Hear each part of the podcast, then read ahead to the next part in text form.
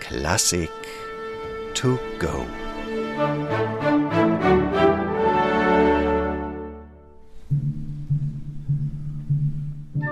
Mit einem sanften Pochen geht es los. Beethovens einziges Violinkonzert, sein Opus 61.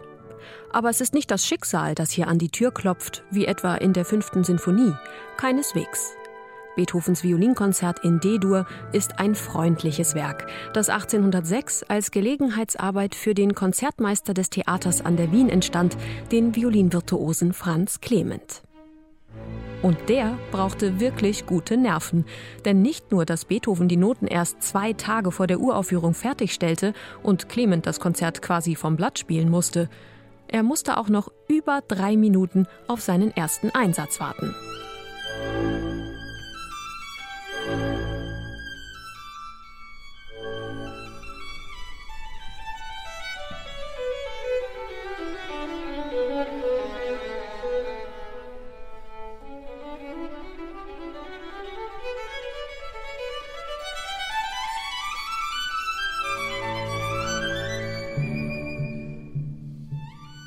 Den Zeitgenossen Beethovens war das Konzert erstmal suspekt.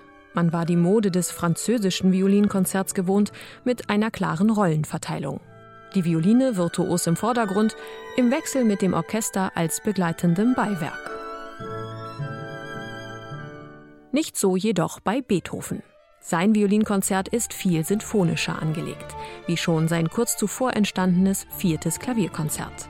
Der Solopart ist eingewoben in das Orchester als Stimme, die quasi immer wieder hervortritt oder auch mal nur begleitet, wie hier als Solist Frank-Peter Zimmermann das NDR Elbphilharmonieorchester.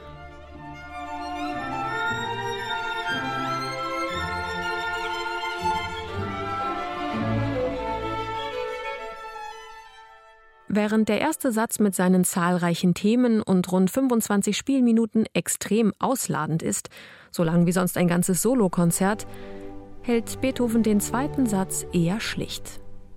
Er beginnt mit einem zehntaktigen Thema, vorgestellt von den Streichern, das gleich viermal hintereinander in variierter Form vorgetragen wird.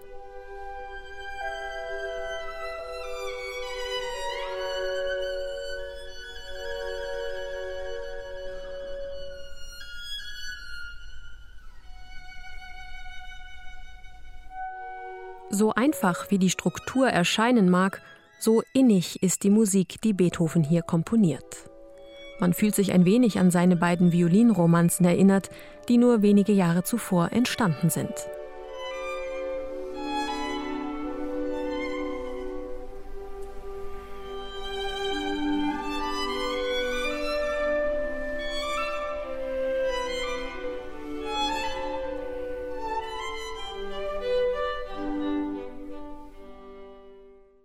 Es folgt noch ein zweiter, fast sakraler musikalischer Gedanke, der die zweite Hälfte des Largettos füllt.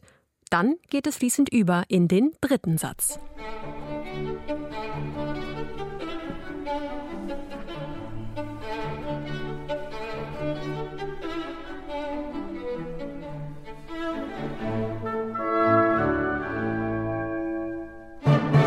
Der dritte Satz ist ein feuriges Finale in Rondoform, in dem die Sologeige vorlegt und das Orchester pariert.